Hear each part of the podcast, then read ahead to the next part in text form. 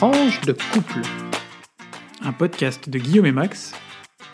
La vie à deux, au fil de l'eau. Bonjour et bienvenue pour ce 15e épisode de notre podcast Tranche de couple. On est ravis de vous retrouver. Ah bah oui, hein. Euh, on espère que votre confinement se passe bien parce que ne nous mentons pas, je pense que vous êtes à peu près tous confinés aujourd'hui. Euh, ou alors vous travaillez et auquel cas euh, un très grand bravo et surtout portez-vous bien, prenez soin de vous et en règle générale prenez soin de vous et prenez des soins des autres. Cette semaine, le thème de notre épisode est relations à distance, relations au pluriel bien entendu. Ça va se terminer en It's Complicated, hein, comme sur Facebook. Eh ouais.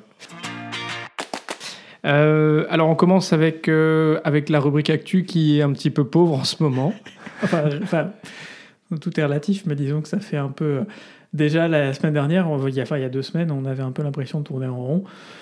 Aujourd'hui, on tourne toujours en rond, les chiffres continuent d'augmenter, on pense très fort à nos amis italiens et espagnols qui sont, je pense, au pire moment pour eux de, de l'épidémie, à tous les pays aussi où ça commence à se développer. On signalera peut-être euh, des initiatives euh, qui existent, euh, malgré tout ce qu'on peut dire aujourd'hui, notamment de la part d'une forme de coordination européenne, des initiatives en matière économique. Max, tu veux nous parler de, des Corona Oui, effectivement. Alors, vous vous souvenez peut-être que assez rapidement, les chefs d'État et de gouvernement avaient mesuré l'ampleur de la récession économique qui s'annonce euh, pour l'Union européenne et qu'ils avaient voulu prendre des mesures euh, très fortes. Et c'est dans ce contexte euh, que dès le 18 mars, la Banque Centrale Européenne avait lancé un programme de 750 milliards d'euros pour soutenir les États face à la crise, qui est un programme d'une ampleur bah, jamais, jamais vue. et l'idée, c'était de pouvoir racheter euh, la dette euh, des États et des entreprises de la zone euro pour euh, garantir leur crédibilité auprès des, banques et, des marchés. après ça, il y a eu tout un travail de, préparation d'un nouveau Conseil européen qui s'est tenu jeudi dernier pour regarder qu'est-ce qui pourrait être fait pour continuer à soutenir voilà, la zone euro, euh, et cette idée des corona-bons ou, euh, euh, des, des eurobons avait été proposée par neuf pays européens, dont la France. L'idée, c'était de créer un titre de dette mutualisé de la zone euro pour disposer de fonds importants pour tenir le choc économique face à l'épidémie de Covid-19.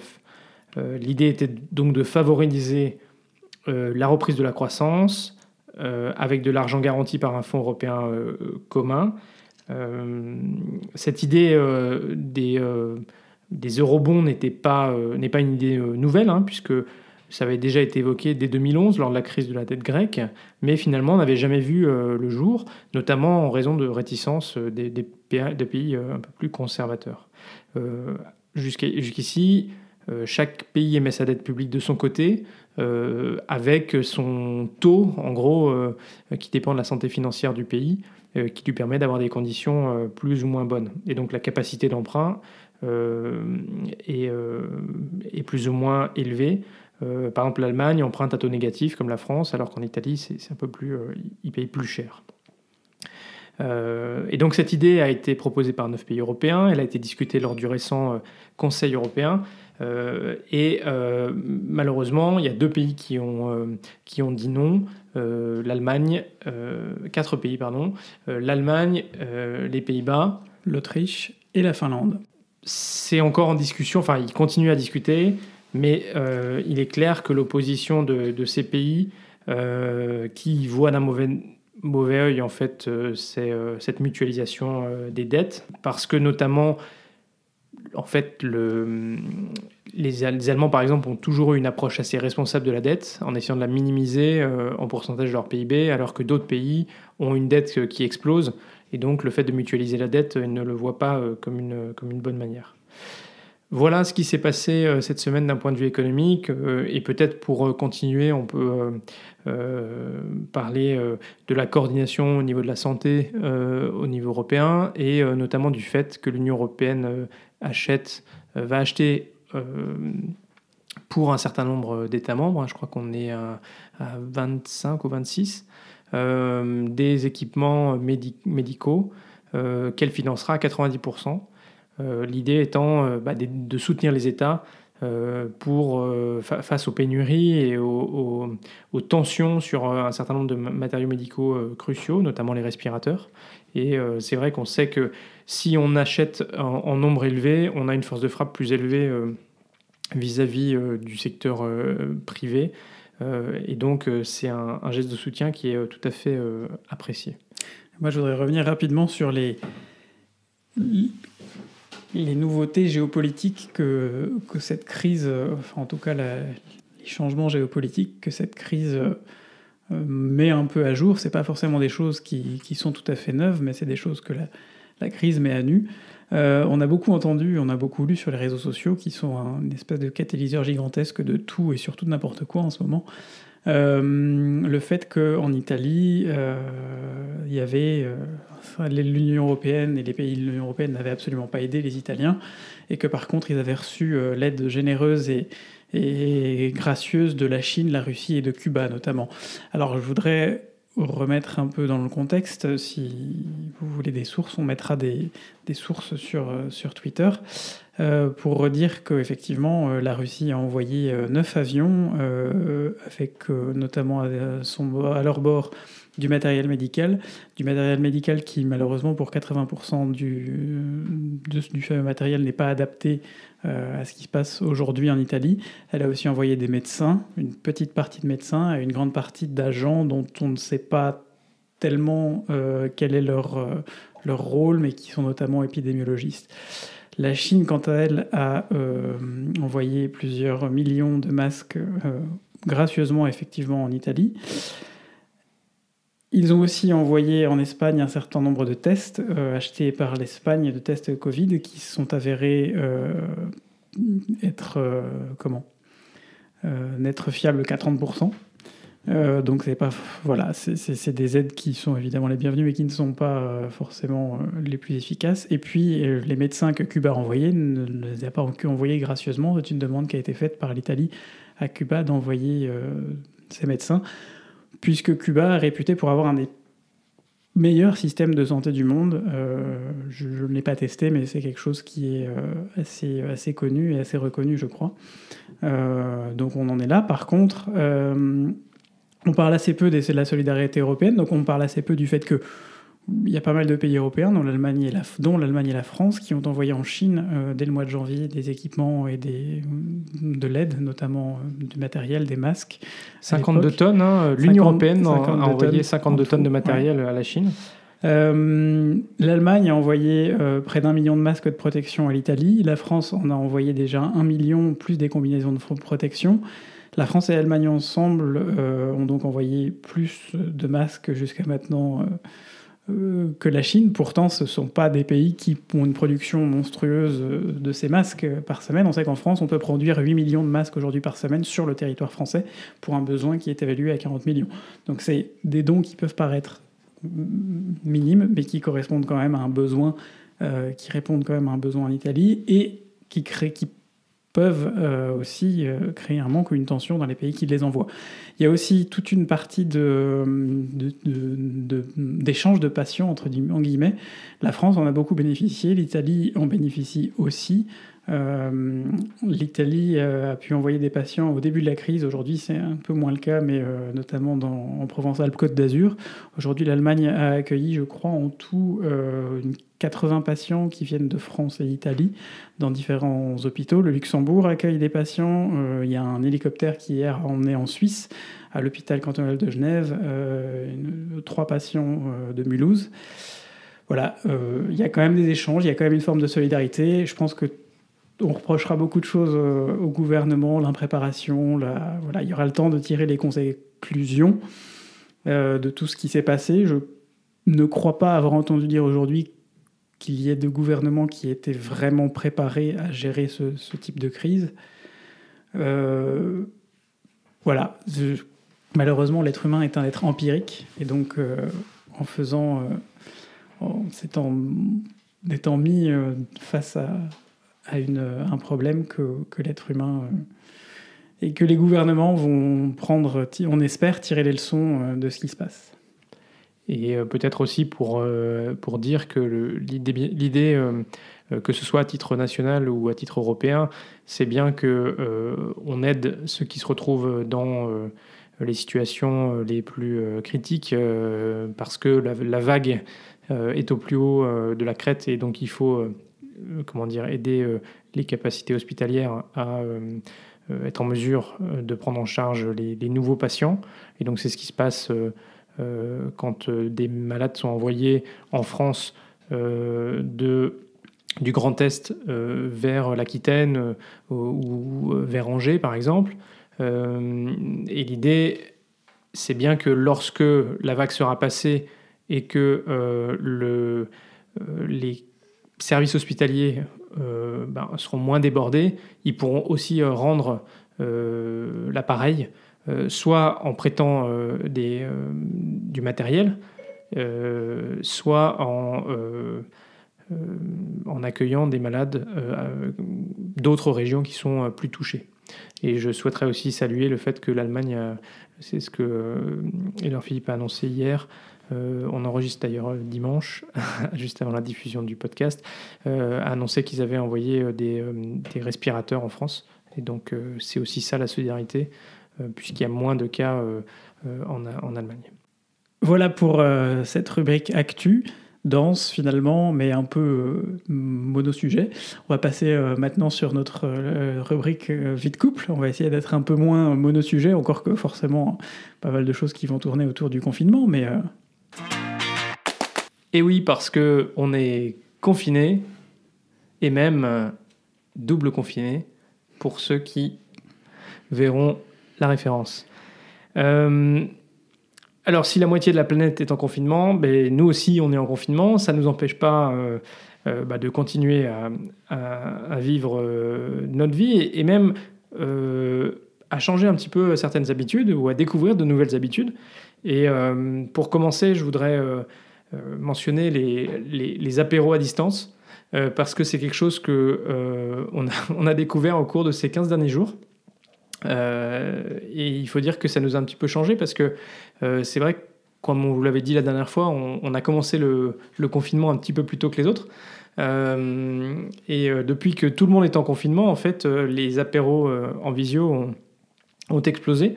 et bah, ces derniers jours, c'était même presque difficile d'arriver à savoir quand, caler une nouvelle date d'apéro parce que finalement, à la fois euh, de notre côté et puis euh, du côté de, ceux qui les proposaient, les agendas étaient déjà euh, bien remplis. Fort chargé. Les confines apéros, ça a un succès monstrueux.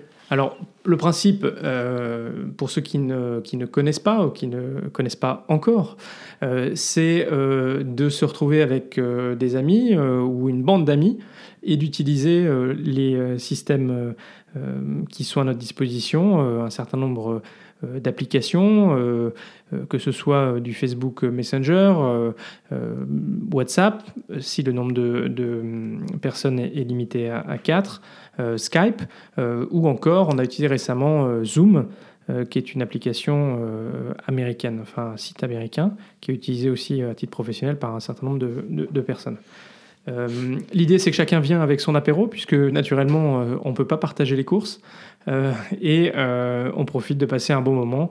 Il faut un petit peu s'organiser pour comment dire, faire passer la parole et, éviter qu'on ne parle tous en même temps, surtout si on est nombreux. De notre côté, on, a aussi utilisé la technique de l'oreiller, euh, qui permet que celui qui a l'oreiller euh, parle, et du coup ça fait un petit peu, euh, ça permet d'organiser un petit peu le, le confine apéro.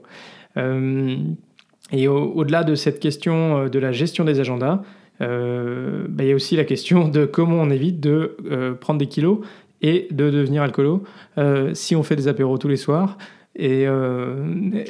Et voilà, parce que c'est quand même une vraie question. Et du coup, il faut avoir le frigo qui suit derrière et que le frigo soit suffisamment rempli pour assurer tous ces apéros. on essaie aussi de varier, de, pas, de ne pas faire que des apéros à l'alcool, même si on a une cave qui peut suivre.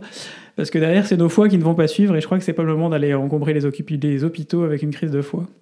J'aurais un peu la honte quand même. Exactement.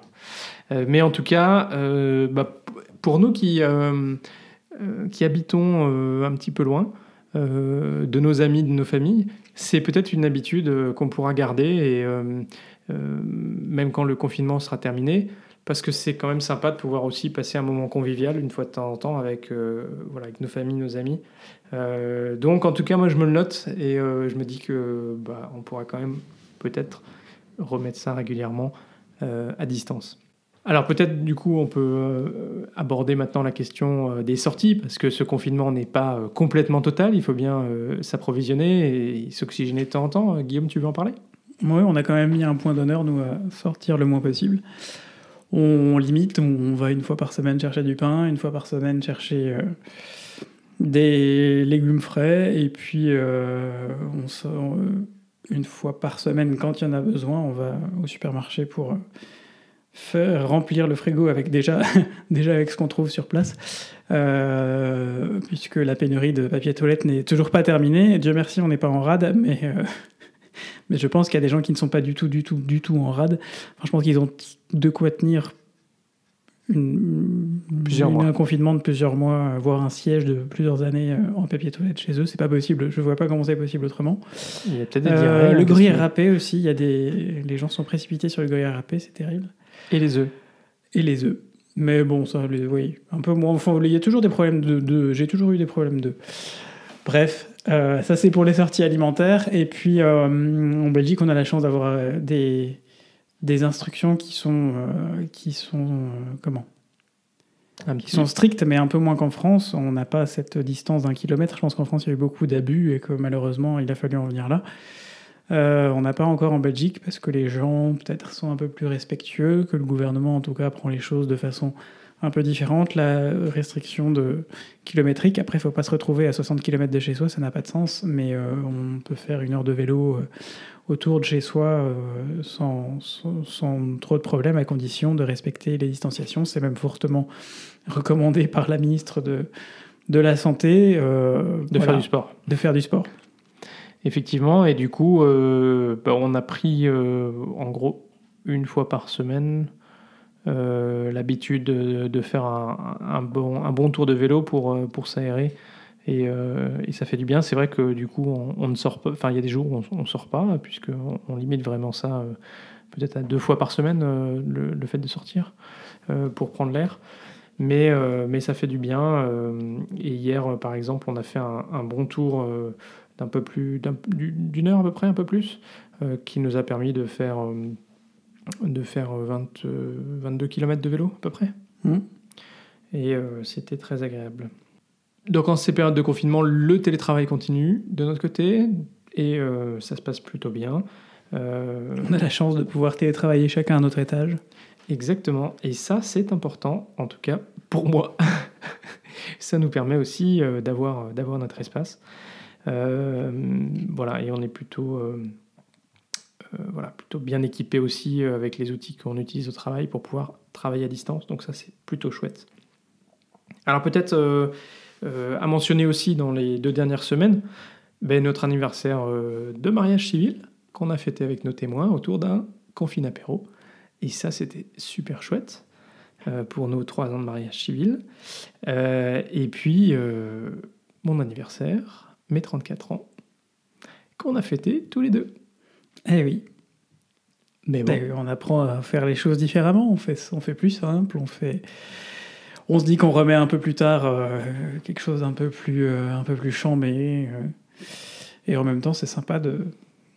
Pour le coup, on teste la vie à deux dans tout ce qui est là de plus confiné. Je crois, qu'on peut le dire. Pour le coup, autant les relations avec les autres sont assez virtuelles, autant la vie à deux, elle est vraiment réelle. Et et, pour jusqu'à maintenant, on le vit plutôt bien. On a eu une engueulade un peu, un peu sérieuse, une boudade, on va dire. Euh, oui, sérieuse, sérieuse. ça part toujours d'un truc pas forcément très très mais bon, voilà, on a des façons de voir les choses différentes, on a des façons d'appréhender les choses différentes, on a des moments où on est plus réceptif à certaines choses qu'à d'autres, et puis des moments où c'est le contraire. Et oui, voilà, mais ça c'est finalement bah, la vie à deux, hein, euh, de, de, toutes les manières. Euh, peut-être euh, signaler également que dans ces périodes de confinement, il y a des jolis gestes de solidarité qui se mettent en place. Euh, aussi euh, des gens qui pensent à prendre peut-être euh, des nouvelles un peu plus régulièrement des, de personnes qui sont isolées ou qui voilà, se mettent, mettent un peu de leur temps ou, de ce qu'ils ont à disposition bah, d'autres personnes. et voilà, on en entend peut-être moins parler que, qu'un certain nombre de scandales ou de critiques, ou, mais, mais c'est aussi important de, de pouvoir, euh, de pouvoir en, parler. Euh, et, euh, et, voilà, on pense naturellement à, tous ceux qui ben, sont au front dans les services de santé, mais aussi à tous ceux qui sont malades ou qui subissent l'isolement, peut-être encore plus que d'habitude. Voilà, petite pensée pour eux aussi.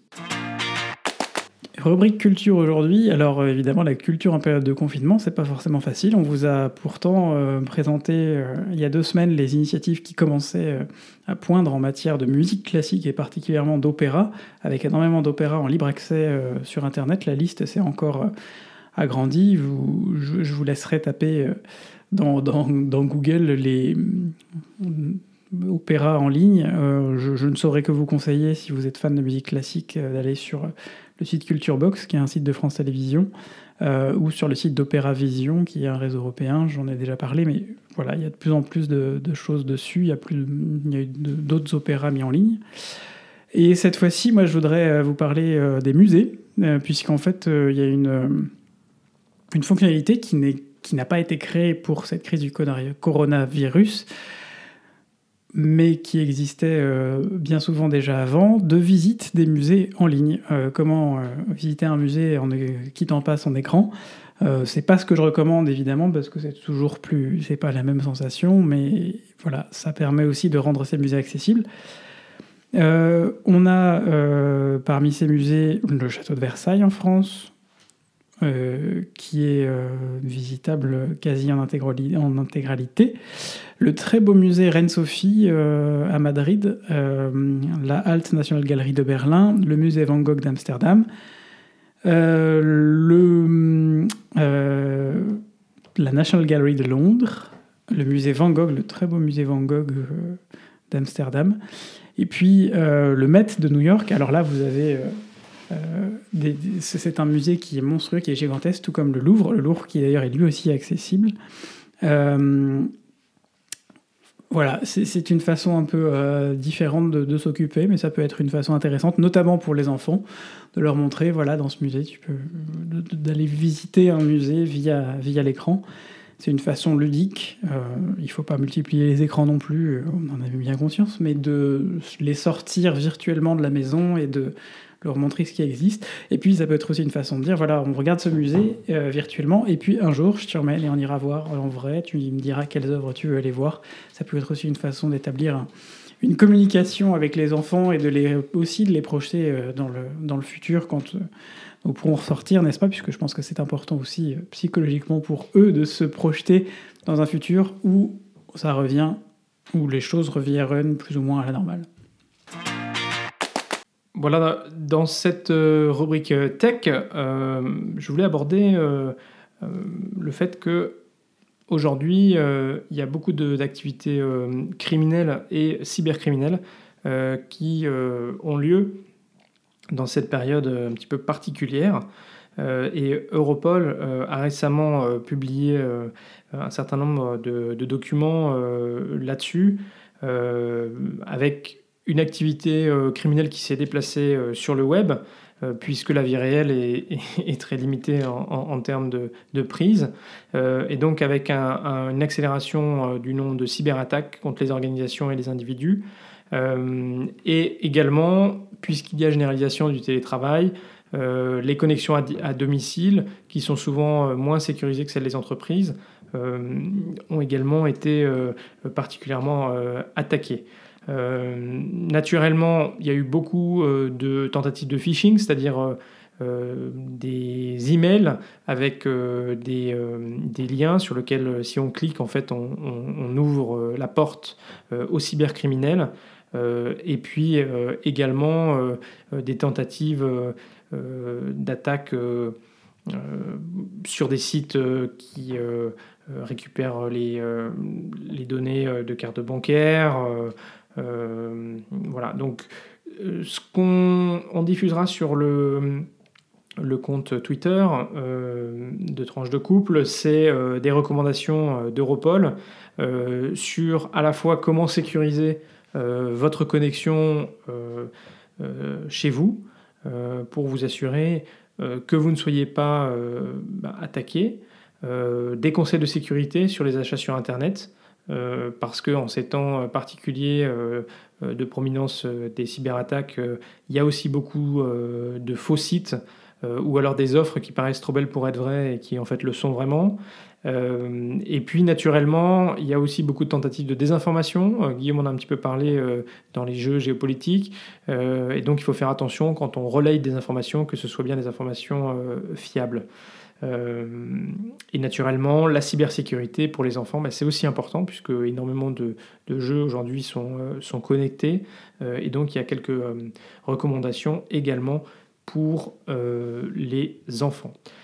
Euh, voilà, donc euh, faites attention, il y a aussi des arnaques visiblement de certaines, alors cette physique cette fois-ci, avec certaines personnes qui se font passer pour des policiers et qui vous demandent de régler l'amende bah, immédiatement, alors que donc, le Trésor public a rappelé que les amendes étaient toujours à payer a posteriori. Voilà pour la première partie de cette rubrique geek. Et Guillaume, je crois, voulait, euh, enfin tech, pardon, et Guillaume euh, voulait euh, compléter avec un, deuxième sujet. Moi, je voulais rajouter un sujet avgeek. Qu'est-ce qu'un avgeek? C'est un, peu un, geek, un fan d'aviation. C'est un peu moi. c'est une, une, de mes passions. Et aujourd'hui, petit sujet avgeek un peu triste, toujours lié à la crise actuelle c'est que deux compagnies aériennes, euh, la compagnie irlandaise KLM et la compagnie euh, australienne euh, Qantas, ont décidé, face à la crise et au fait que, en fait, comme beaucoup de compagnies aériennes, les trois quarts, voire plus de leur flotte sont maintenant au sol à cause de la chute de la demande et surtout des fermetures de frontières, de retirer, de mettre à la retraite de façon anticipée leur Boeing 747 euh, Queen of the Sky, la, reine, la reine du ciel. Euh, le Boeing 747, euh, c'est un avion, c'est cet avion iconique à deux étages. C'est le premier avion à deux étages qui depuis a eu un, grand frère ou une grande sœur la, machine de la 380. et voilà, ce sont des avions qui deviennent de plus en plus rares dans le ciel parce que Bon, pour plein de, raisons euh, stratégiques, c'est des avions qui sont assez anciens maintenant, donc qui consomment énormément. Et puis euh, voilà, c'est des avions qu'on ne voyait déjà plus beaucoup et qu'avec ces deux compagnies qui étaient euh, parmi les principaux exploitants, qui vont cesser son exploitation parfois jusqu'à, pour, pour le cas de, KLM, un an en avance, voilà, c'est une, une perte dans le ciel pour tous les plane spotters, les, photographes amateurs ou professionnels d'avion qu'on retrouve souvent en bout de piste. Euh, c'est un peu un, pincement au cœur, mais c'est aussi une, une, nouvelle ère avec de nouveaux avions plus économes en, en carburant notamment et plus confortables pour le, passager qui arrive. Et pour les plane spotters, euh, bah, c'est vrai qu'il n'y a plus beaucoup d'avions à, spotter justement dans le ciel, euh, puisque au moment où on vous parle, de manière tout à fait étonnante, euh, ben, il n'y a aucun avion euh, dans le ciel au-dessus de Bruxelles, ce qui n'arrive jamais euh, en temps normal. c'est vrai que là c'est mort, hein. putain. voilà, on, voit. Max, on, va vous prendre un, une impression de l'écran et on vous enverra. On vous enverra ça sur Twitter. Il n'y a, plus, a plus rien dans le ciel. Bah, enfin, voilà. Impressionnant. Voilà, la photo est prise. c'est impressionnant. Voilà, Bah écoutez, on, on, arrive maintenant déjà à la fin de cet épisode. On était ravis de passer ce petit moment avec vous et on espère que euh, euh, cet épisode centré malheureusement sur le confinement, euh, qui est aussi votre quotidien, aura néanmoins été distrayant. Et on vous retrouve bien sûr comme, comme à chaque fois les premiers et troisièmes lundis du mois. Cette fois, je me suis pas trompé. Et merci encore euh, bah voilà, d'être aussi nombreux à nous écouter. N'hésitez pas à nous faire des commentaires, à nous écrire par email tranche de couple à gmail.com avec un 2 au milieu, le chiffre, euh, ou sur Twitter, tranche de couple, euh, toujours au singulier et avec le chiffre 2. Et on vous retrouve très vite pour de nouvelles tranches vitaminées.